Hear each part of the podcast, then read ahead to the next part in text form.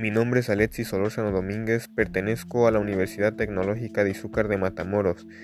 en la materia de expresión oral y escrita, hoy 14 de enero, hablaremos acerca de la comunicación. La comunicación es el intercambio de ideas, sentimientos y experiencias que tenemos entre las personas. Es indispensable para procurar una buena relación en todos los ámbitos de nuestra vida. Muchos autores han dado definiciones de la comunicación, entre ellos se encuentran tres.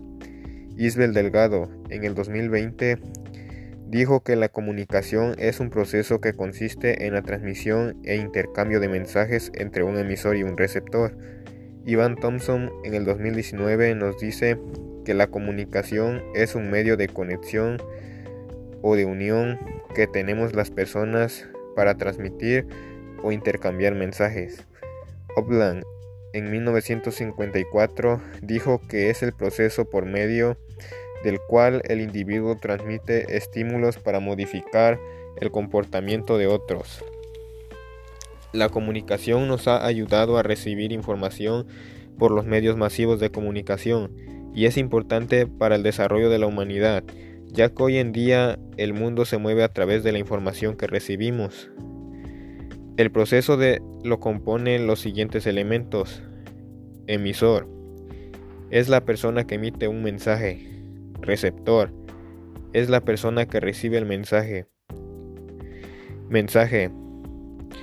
La información que quiere ser transmitida. Canal. Medio por el cual se envía el mensaje. Código. Signos y reglas que se emplean para enviar el mensaje. Contexto situación en la que se produce la comunicación. La comunicación ha fallado en algunas ocasiones al no tener un buen lenguaje, pero para que podamos obtener una buena comunicación debemos de tomar en cuenta los elementos mencionados. Y bueno, esto ha sido todo. Espero que les haya gustado esta información y que haya sido de su agrado. Nos vemos.